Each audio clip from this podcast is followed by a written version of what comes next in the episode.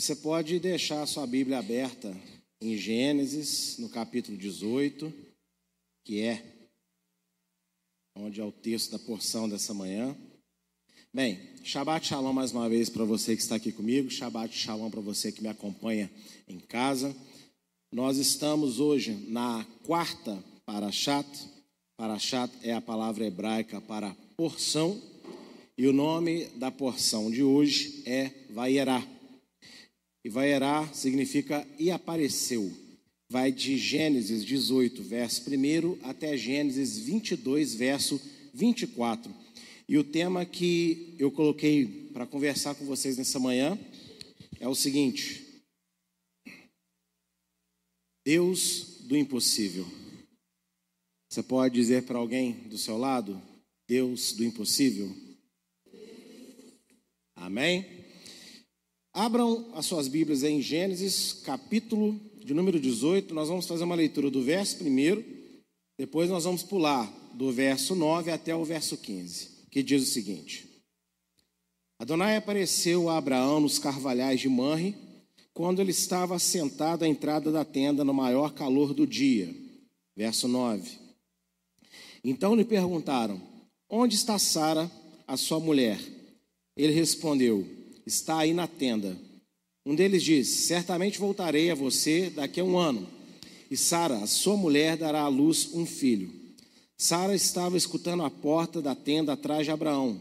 Abraão e Sara já eram velhos, avançados em idade, e Sara já lhe havia cessado o costume das mulheres. Por isso Sara riu em seu íntimo, dizendo consigo mesma: Depois de velha e velho, também o meu senhor terei ainda prazer? Então Adonai perguntou a Abraão: Por que Sara riu, dizendo: Será verdade que darei ainda a luz sendo velha? Por acaso existe algo demasiadamente difícil para Adonai? Daqui um ano, neste mesmo tempo, voltarei a você e Sara terá um filho. Então Sara teve medo e negou, dizendo: Eu não ri. O homem, porém, disse: Não é verdade, não é verdade. É certo que você riu. Essa aqui é uma história que a maioria de nós conhece ela muito bem. Abraão ele é chamado por Deus aos 75 anos para uma grande obra. 75 anos. E por mais que a gente possa falar que naquela época é, a qualidade de vida era outra, então uma pessoa de 75 anos, ela parecia que ela tinha 40, né? A gente vê esses argumentos aí. Mas 75 anos são 75 anos, é verdade? Não importa a gente vê que Deus ele não põe limites para fazer a obra dele. Nós colocamos muitos limites para Deus. Nós colocamos tempo como limitador, nós colocamos trabalho como limitador, nós colocamos família como limitador, falta de bens como limitador, colocamos dinheiro como limitador para fazer a obra, idade, projetos pessoais. Mas Deus ele não tem limite nenhum. Ele é capaz de fazer qualquer coisa. E ele chama um homem que estava no meio da sua família, uma família idólatra, para ser o pai das nações, Abraão, o pai da fé. Ele não se importa com o que Abraão tem, com o que Abraão não tem, ele fala: Eu vou te enriquecer. E olha que Abraão já tinha muitos bens. Mas se Abraão não tivesse nada, Deus teria chamado ele da mesma maneira, porque Deus não precisava dos bens de Abraão para fazer nada. Ele falou: Eu vou te abençoar para você fazer aquilo que eu quero.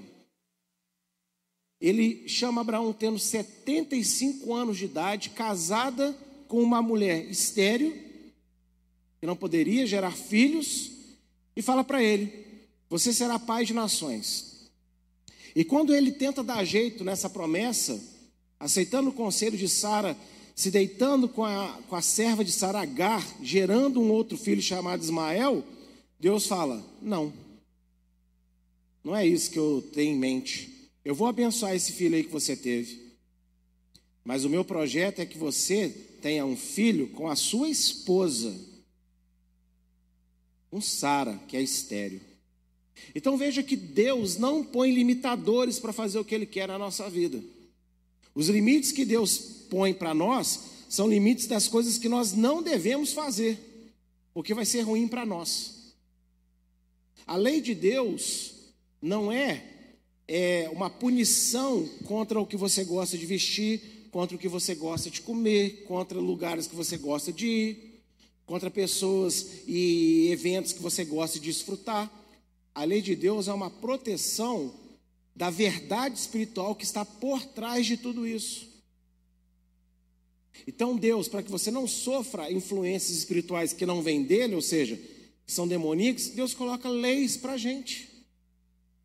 Que quando a gente obedece essa lei pela fé em Cristo, pela fé no, Senhor Yeshua, então nós somos protegidos espiritualmente das consequências de desobedecer a Deus. Pessoas às vezes não entendem e pensam que Deus é um Deus punitivo. Ah, se não obedecer, eu vou te punir. Não é assim que funciona.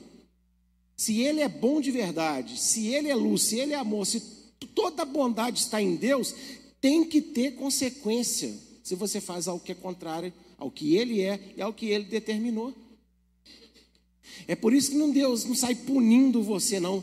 Ele criou o caminho da bênção, ele criou o caminho da maldição. Bênção para quem obedece, maldição para quem desobedece. E quando desobedecemos, nós estamos escolhendo andar por caminhos que Deus falou que não presta. Então vai ter que ter consequência. Se não tiver consequência, então para que servir a Deus? Para que declarar que Deus é bom?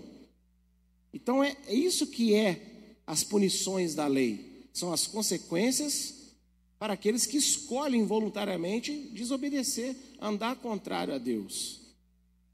E Deus, Ele põe esses limites para nós, mas Ele não põe limites para fazer o que Ele pretende. E muitas vezes nós colocamos muitas coisas entre nós e Deus. Nós apresentamos para Deus todas as dificuldades que a gente enxerga e todas as dificuldades que nós criamos.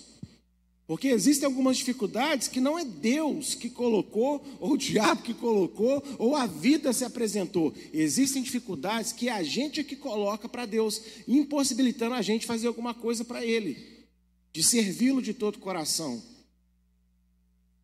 Já reparou que tem muita coisa que você, quando quer outra, você está com esses impedimentos, mas você, quando quer uma outra coisa, que é para o seu prazer, que é para a sua alegria, porque você determinou que você precisa, essas coisas não impedem você de fazer isso? Quem aqui já reparou isso?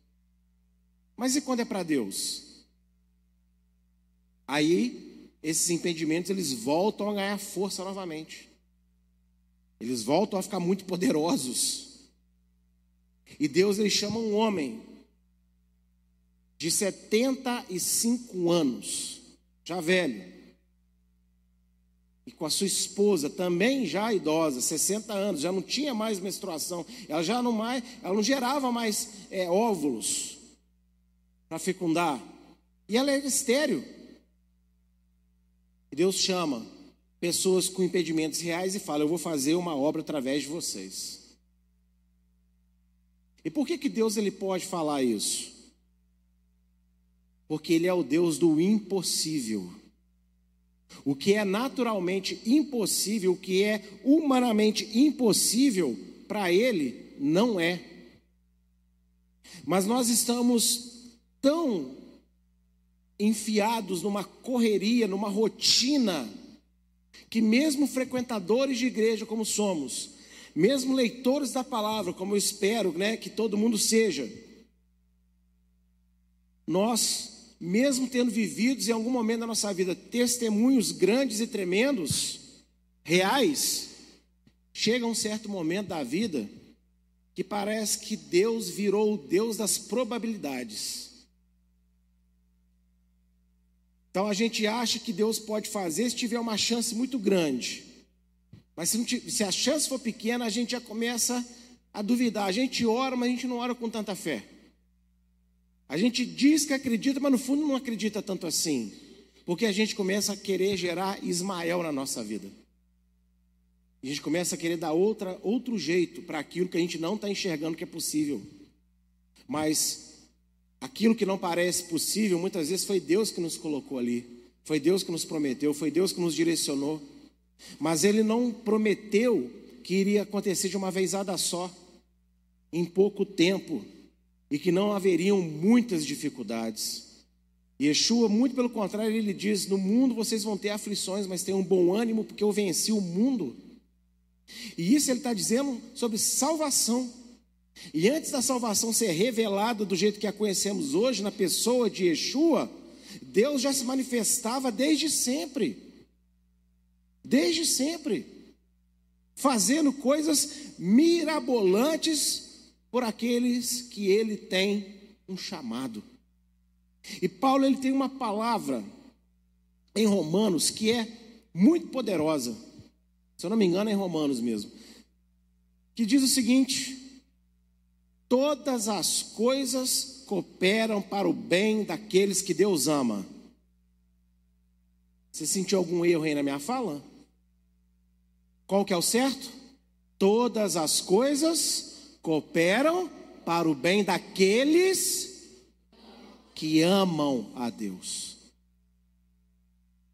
Olha que coisa maravilhosa que Paulo escreve para nós. Então Deus, Ele é abençoador, Ele é amor, Ele é bom, Ele é justiça, Ele é luz.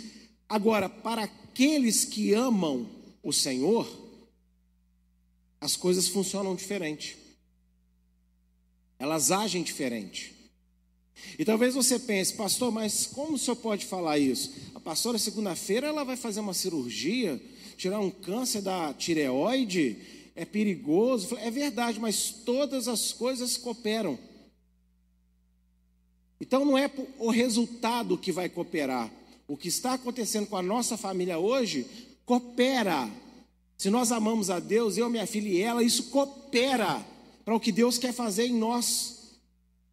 Não é o resultado da cirurgia, é a situação, coisas que me mudou, coisas que mudou na minha filha, coisas que trouxe para fora dentro da nossa casa, algumas reações que a gente não sabia que havia dentro de nós e a gente pôde tratar todas essas coisas.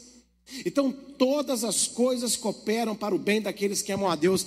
Entenda que Deus tem um projeto na sua vida. Se você é filho dele, se você é filha dele, não é dificuldade, o resultado ruim que você está enxergando, que é sinal de abandono. Significa que no meio disso tudo, se você o ama de verdade, ele está trabalhando para moldar o seu caráter, para ajeitar coisas que você não entende hoje, mas você glorificará o nome dele amanhã. Deus é o Deus do impossível. Ele faz coisas extraordinárias. Ele pega Abraão, manda Abraão sair da, sair da própria casa, sair da segurança familiar e partir sozinho para uma aventura completamente nova e perigosa. Viajar naquela época não é tipo hoje, você pega seu carro, né? Pega a estrada e vai embora. Se você tiver um pouco mais de dinheiro, você blinda o seu carro, né? Não sangue de Cristo, não, blindagem mesmo, né? Contra antimunição, e aí você viaja, e se alguém tentar te parar no meio da estrada, você mete o pé que está tudo tranquilo.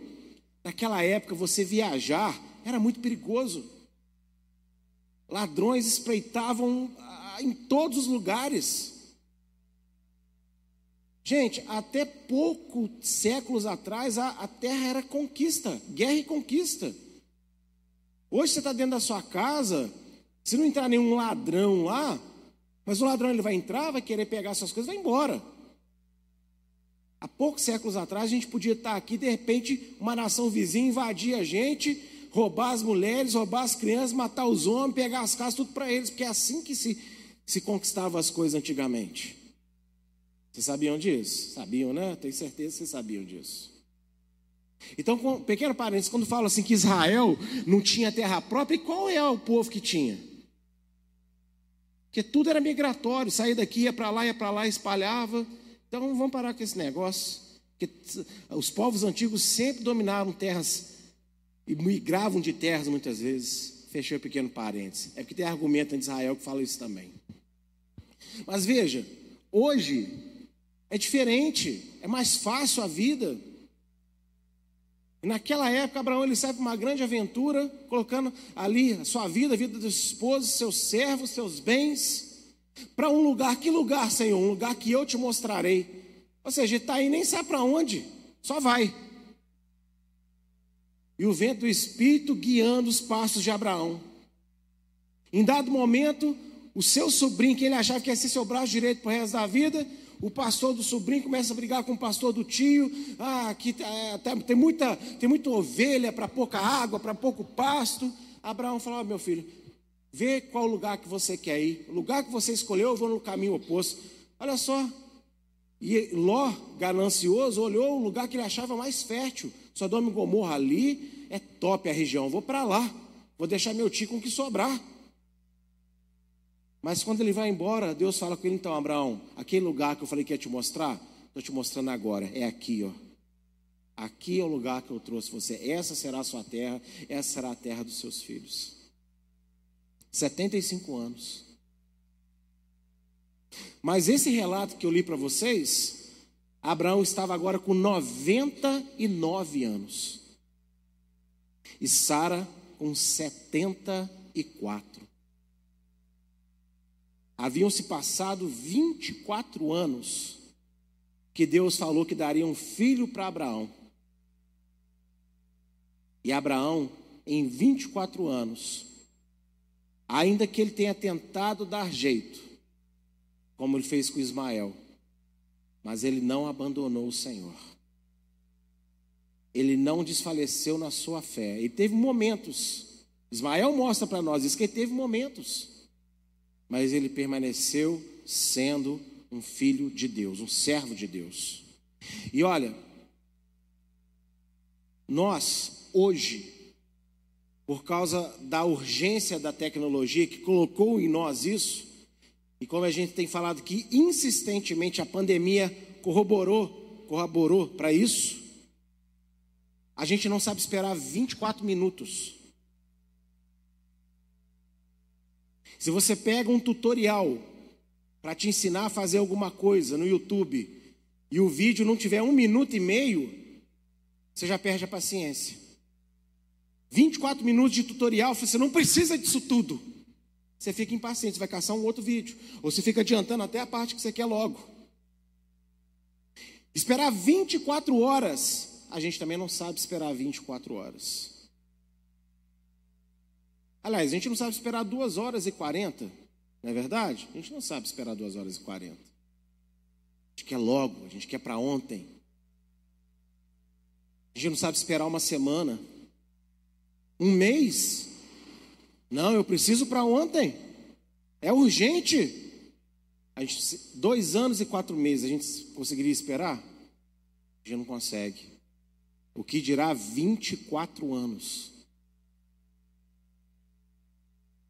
Foram 24 anos de espera entre Deus prometer e Deus agir na vida de Abraão, agir na vida de Sara. 24 anos. E a longa espera, ela gera desânimo. E isso afeta a fé. Mesmo que o próprio Deus esteja falando. Você acha que, apesar do relato aqui não dizer claramente, mas nós vemos que Abraão reconheceu o anjo de Adonai. Está bem evidente, né? Você acha que quando ele chegou lá para Sara para dar instrução, ele falou: Sara, tem três camaradas ali que eu quero ser gentil com eles? Você acha que falou assim: Sara, os anjos de Adonai estão aqui e eles vão comer com a gente. Agiliza tudo aí. Então Sara sabia quem eram aqueles anjos, não sabia?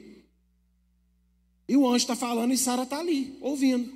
Daqui um ano eu vou voltar e você vai ter o filho e tal. E aí o que, que acontece com Sara? O que, que ela faz? Ela ri. Ela não riu na frente do anjo, dos anjos, mas ela, no coração dela, ela debochou. Ela, ah, eu velho desse jeito. Meu senhor velho desse jeito. Eu vou ter filho? Eu vou ter, olha só a frase dela, eu vou ter prazer. Gente, como, é que será, tá, comece, como será que estava a vida íntima do casal hein, nessa altura, hein? Não tinha, provavelmente, né? Porque não era assim, eu vou ter, porque não era Yeshua que estava nascendo, então eles iam ter que ter um, um rala e rola ali, né? Para fazer acontecer o negócio. E ela, mas como? E por que que Sara riu? Não é que ela não acreditava em Adonai, porque ela era mulher de Abraão.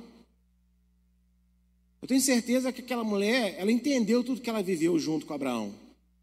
Mas quando Abraão, anos atrás, fez um sacrifício, e ele falou para Deus assim: Oxalá, né? Quem dera Ismael vivesse, Deus fala para ele: Não, Ismael não, eu vou dar um filho para Sara. Abraão ali, ele ficou tranquilo, ele creu. Naquele momento, Deus cuidou do desânimo dele, mas Sara ainda não. O desânimo de Sara está se manifestando agora, pela segunda vez. A primeira foi quando ela deu a ideia de gerar um filho em Agar.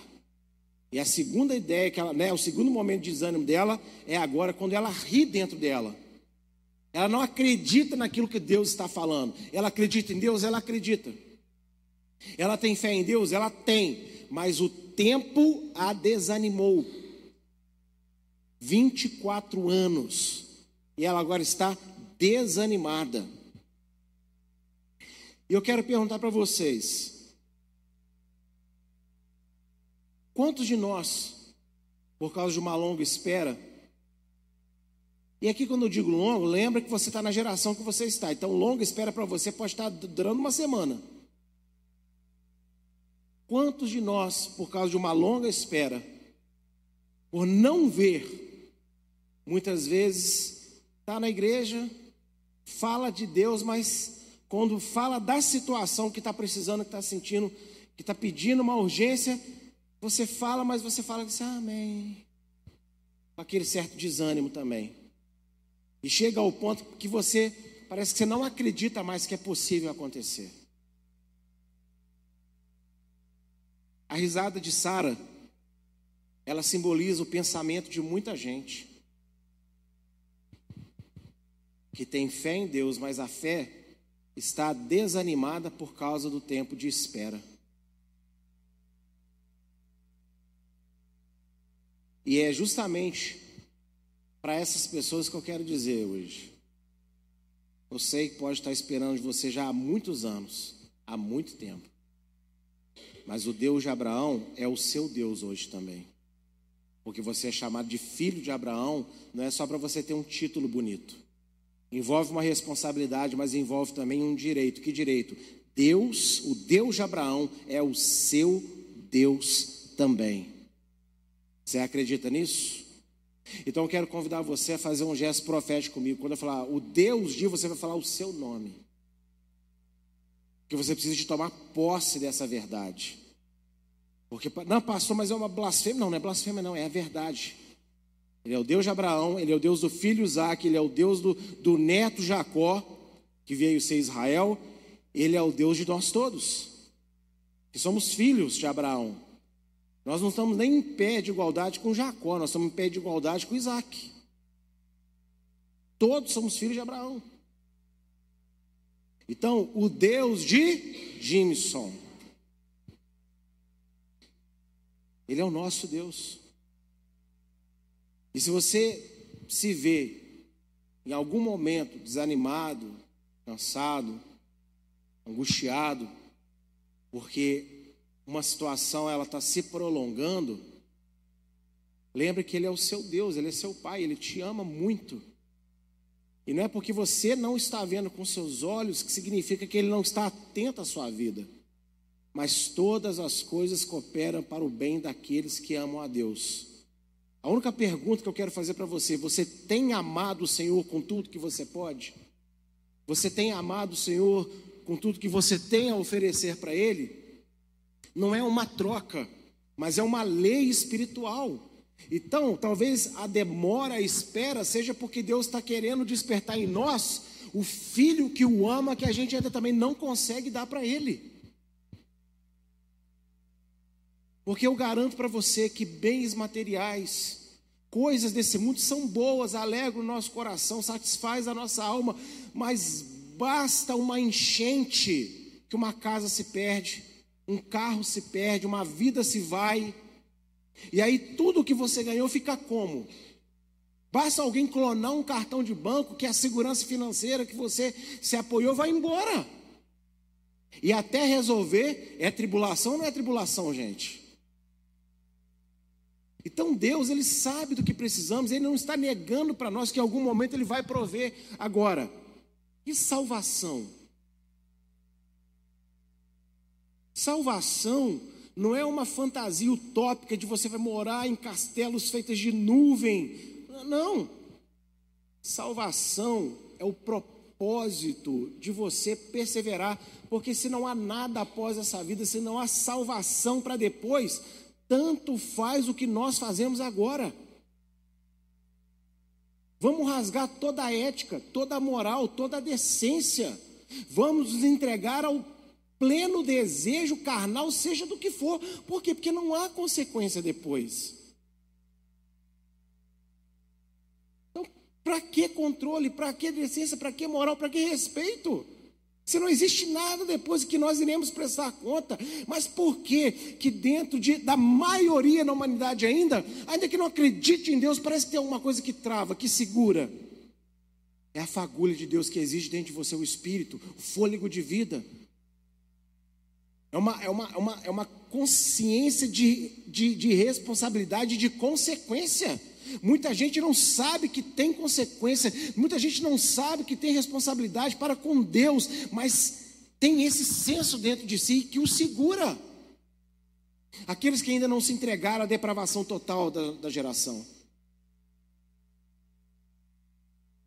Então saiba que Deus quer trabalhar moldar em você um filho, uma filha que o ama de todo o coração, que não tem medo, que não foge, que não se esconde, mas que tem coragem de se expor, de confessar, de pedir ajuda, de orar, de se alegrar, de adorar, tem o ânimo de fazer todas as coisas na presença de Deus. E era o que Deus estava fazendo com Sara aqui. Como eu disse, eu tenho certeza que Sara já cria, porque Deus fala em Isaías: olhai para, as, para a pedra de qual cortei vocês, para a rocha de onde vocês foram né, cortados, olhai para Abraão e Sara. Ou seja, ele não ia citar o nome de Sara se Sara não fosse um exemplo de fé. O apóstolo Pedro cita Sara como uma mulher de comportamento de fé impecável. Ela chegava a chamar Abraão, seu marido, de Senhor.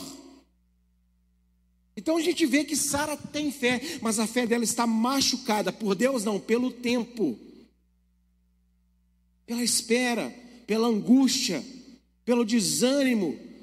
No tempo, quanto mais o tempo passa, você tem que lembrar que pessoas que não têm a mesma fé que você, pessoas que não olham para Deus como você tenta olhar, elas não por maldade, mas muitas vezes lançam palavras que ajudam você a enfraquecer na sua fé. E aquelas que tentam olhar além do que você consegue olhar, quando lança uma palavra de ânimo para você, você trata como? Ah, ele não está entendendo o que eu estou sentindo. Ela não está entendendo o que eu estou passando. Não, é o contrário. Essas pessoas estão entendendo tanto que elas estão vindo combater as vozes negativas que pessoas e demônios ficam ali xoxando você para que você não olhe para Deus com toda a fé possível.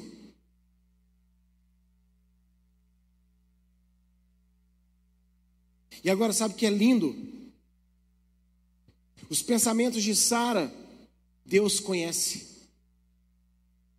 Ela estava pensando, achando que dentro dela, no seu casulinho, ela estava segura.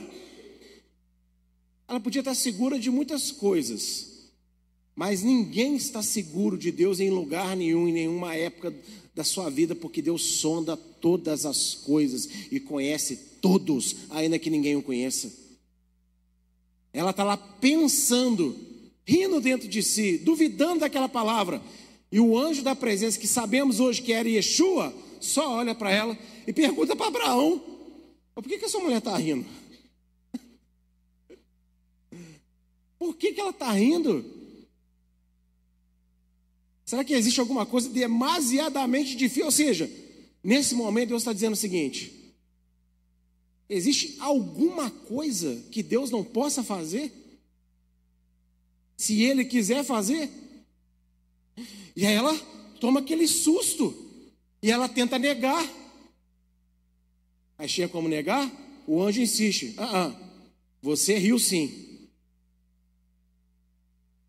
Olha só, você riu sim. Deixa eu falar uma coisa.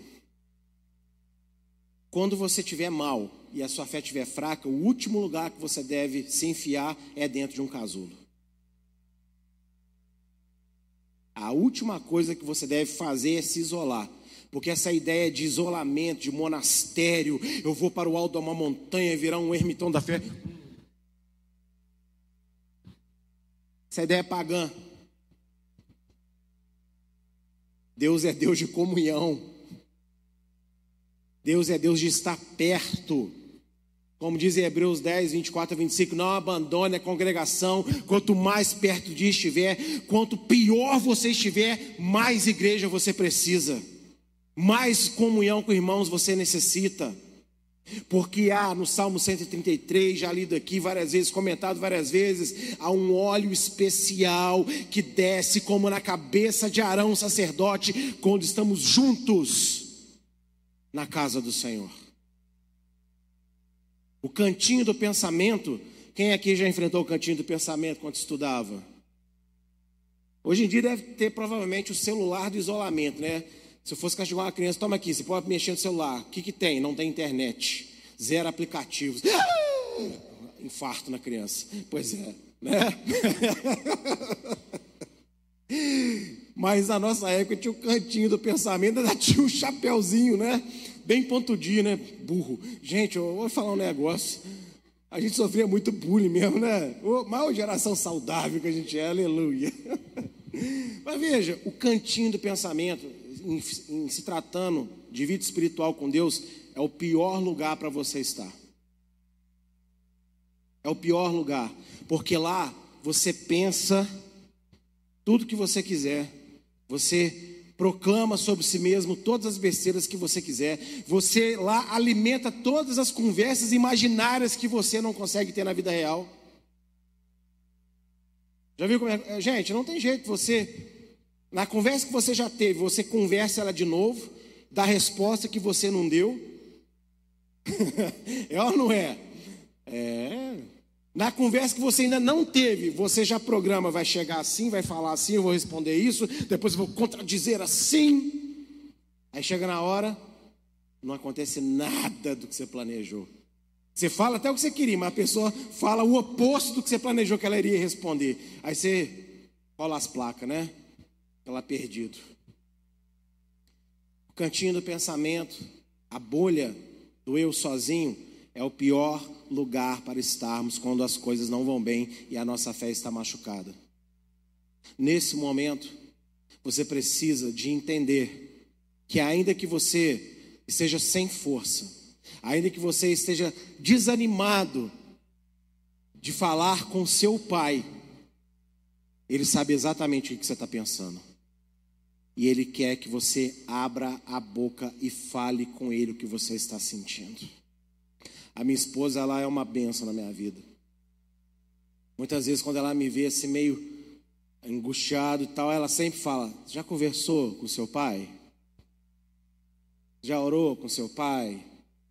Já pediu para seu pai? E algumas vezes, quando ela está mais brava, ela fala: assim, Já falou com seu amigo? Aí ela sabe da história, o pastor Vitor sabe por que disso também. e é verdade. Deus ele sabe todas as coisas, mas ele não está num monólogo, não. Ele está num relacionamento, ele quer te ouvir, ele quer que você fale com ele. E ele sabe que você está se trancando, ele sabe que você está se isolando, ele sabe que isso não está fazendo bem. E aí ele vem aqui para Sara e fala: opa, por que, que você riu? Ele não estava humilhando Sara, ele estava libertando Sara de um pensamento ruim. É por isso que muitas vezes, quando você está todo atribulado, alguém chega e te dá uma palavra, eu não estou falando de palavra de bênção, não, te dá algum tipo de palavra que aquilo parece que arranca Satanás de você. Você fica furioso. Mas por que, você fica furioso? Porque é verdade que estão te falando. E você, se pudesse. ou não é?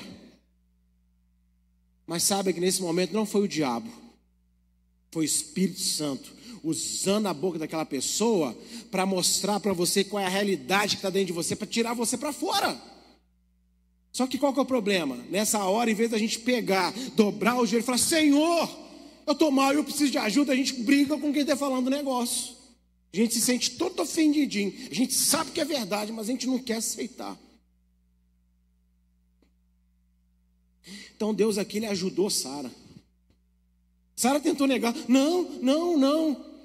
É, óbvio, eu sei que é verdade, não nega não. Aí ela baixou a cabeça. Nesse momento, ela foi curada.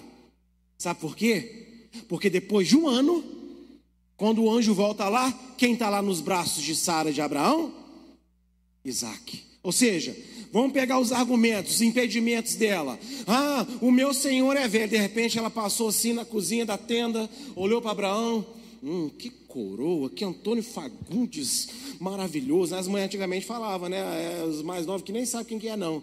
Né? Pois é, olhou assim, nossa, que, que grisalhos mais belos. Abraão, Abraão. Algo mudou dentro dela. Ela olhava para ela assim. Ela não vai me querer. De repente, um dia passou um perfuminho.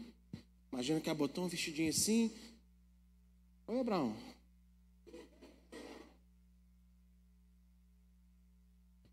A fé dela mudou. E ela teve a atitude que ela precisava de ter para que o milagre acontecesse. Uma palavra que ela ouviu e que ela riu, duvidando, quando Deus trata ela. Agora, ela não fala nada, mas ela age na fé. E ela colhe aquilo que Deus prometeu. Nós Muitas vezes falamos muito, não com Deus, falamos aos quatro ventos, reclamamos, murmuramos. Só que a gente é muito engraçado, né? Porque quando a gente reclama e murmura, a gente não dá informação completa para as pessoas. Já reparou isso? A gente dá só as partes interessantes, principalmente as partes da nossa dor. Mas a gente não conta o contexto todo. Na maioria das vezes, não. E a gente tem que parar um pouco de falar aos quatro ventos, com quem não resolve, falar mais com Deus é acreditar mais, fazer mais, se motivar mais, porque Ele nos ama e todas as coisas cooperam para o bem daqueles que amam a Deus.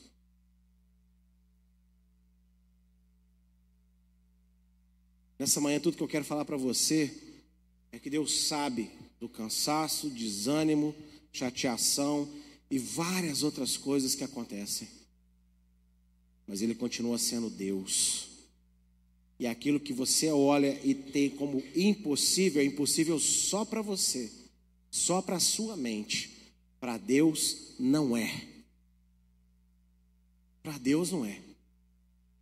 Mas enquanto você não for sincero, você for sincero com Deus, botar para fora a sua angústia, botar para fora a sua dor, botar para fora o seu desão e deixar Deus tratar você, as coisas vão se arrastar.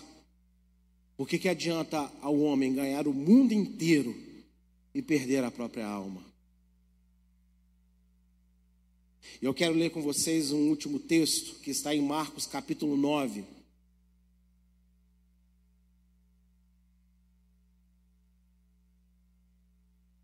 Evangelho de Marcos, capítulo 9.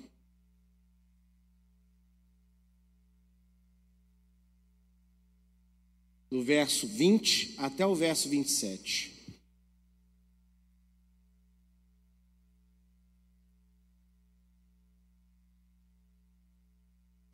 E eles o trouxeram, ó, e eles o trouxeram. Quando ele viu Yeshua, o espírito imediatamente agitou o menino com violência e, caindo ele por terra, revolvia-se espumando. E Yeshua perguntou ao pai do menino: Há quanto tempo isso está acontecendo com ele? O pai respondeu: Desde a infância. E muitas vezes o tem lançado no fogo e na água para o matar. Mas, se o Senhor pode fazer alguma coisa, tenha compaixão de nós e ajuda-nos. Ao que Yeshua respondeu: Se o Senhor pode, tudo é possível ao que crê. Aleluia. E imediatamente o pai do menino exclamou: eu creio. Ajude-me na minha falta de fé. Vendo Yeshua que muita gente estava se reunindo, repreendeu o espírito imundo, dizendo-lhe: Espírito mudo e surdo, eu ordeno a você, saia deste menino e nunca mais entre nele. E ele, gritando e agitando, muito saiu, deixando como se estivesse morto, a ponto de muitos dizerem: morreu. Mas Yeshua, tomando-o pela mão, o ergueu e ele se levantou. Tudo é possível ao que crê. Não é algumas coisas são possíveis e provavelmente, parcialmente, há alguma chance de ser possível.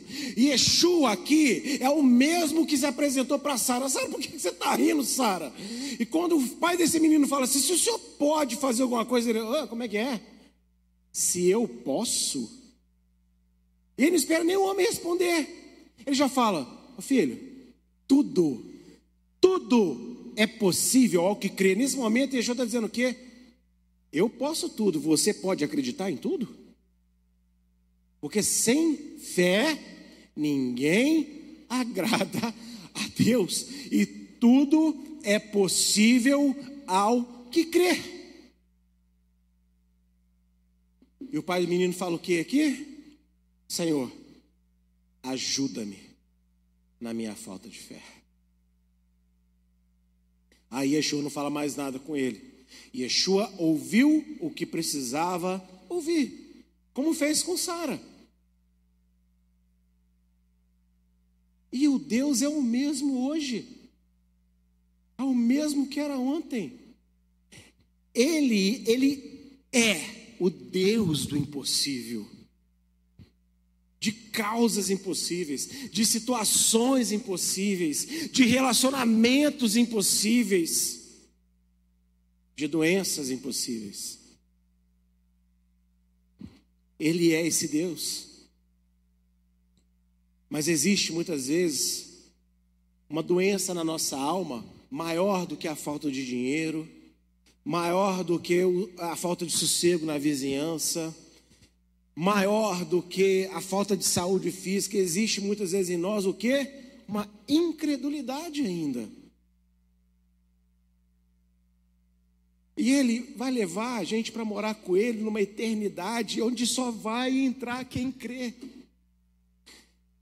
E você imagina o apóstolo Paulo escrevendo: Timóteo, se mantém firme na fé, porque eu já estou sendo oferecido como libação sobre o sacrifício. Ou seja, aquele vinho que você jogava em cima do sacrifício para ser oferecido ele está dizendo que, Timóteo, eu sei que eu vou morrer daqui uns dias aqui, por causa do nome de Cristo, mas fica firme na fé. Paulo tinha entendido que a carreira dele era aquela, mas a fé dele continuava a mesma. E olha, nenhum de nós aqui tem um momento da sua morte revelado, tem? Paulo teve um momento dele ali, ele sabia. E o que, ele está dizendo para Timóteo? Continua, meu filho, vai, acredita, pede o que você quiser pedir, só não abandona a doutrina, não para de amar a Deus, continua firme com Ele. E a minha mensagem nessa manhã para vocês é essa: continue acreditando, amando a Deus de todo o seu coração, buscando o Senhor de todo o seu coração. É no dia que você estiver muito desanimado, pega a sua Bíblia e vai ler ela mesmo assim. É no dia que você estiver muito cansado, você vai e ora do mesmo jeito. Você quer uma coisa para alimentar a sua alma, para te distrair, para te fazer bem, não vai assistir a Netflix, não. Pega uma pregação e assiste. Se alimenta. E vira para Deus uma vez e mais fala: Senhor, eu estou desse jeito, me sentindo dessa forma, passei por isso, vivi aquilo, acho que eu tenho uma coisa ainda dentro de mim, eu não quero mais, eu quero ir para frente, Senhor, me dá um empurrão para eu ir, me ajuda. E Senhor, tá aqui o que eu estou precisando, inclusive. Ó, eu não consigo. Eu não tenho o que fazer. Mas eu quero pedir para o Senhor, porque o Senhor é o Deus do impossível. E aí, saiba esperar. Porque somos filhos de Abraão. Abraão esperou 24 anos. Isaac orou 20 anos por Rebeca. Jacó orou mais ou menos 15 a 17 anos por Raquel. Entendeu? As lutas acompanham. Hoje foi nos dado um testemunho aqui. Não tenho o que fazer, estou apertado. Ouvi um testemunho, entrou no meu coração. Ah, vou fazer. E aí, o que, que Deus fez? Você é dono da empresa, né? Verdade. Então, vai lá bate o pé e fala que você quer de qualquer jeito. O homem se levantou do nada. Eu quero. Promove esse menino agora. Tá aí. Segunda-feira começa. Porque ele é o Deus do impossível. Ele é o Deus do impossível. Então não desista. Não desista. Simplesmente continue clamando, orando, pedindo. Mas, acima de tudo, não pare de se relacionar com Ele. Porque até o momento que vai chegar, que você está pedindo a Ele um milagre, existem outras necessidades que você precisa. Mas você está tão focado no principal que você esquece que Ele também quer cuidar do restante para você. Que sabe que a sua mente está muito cansada e ocupada. Então confia nele. Simplesmente confia nele.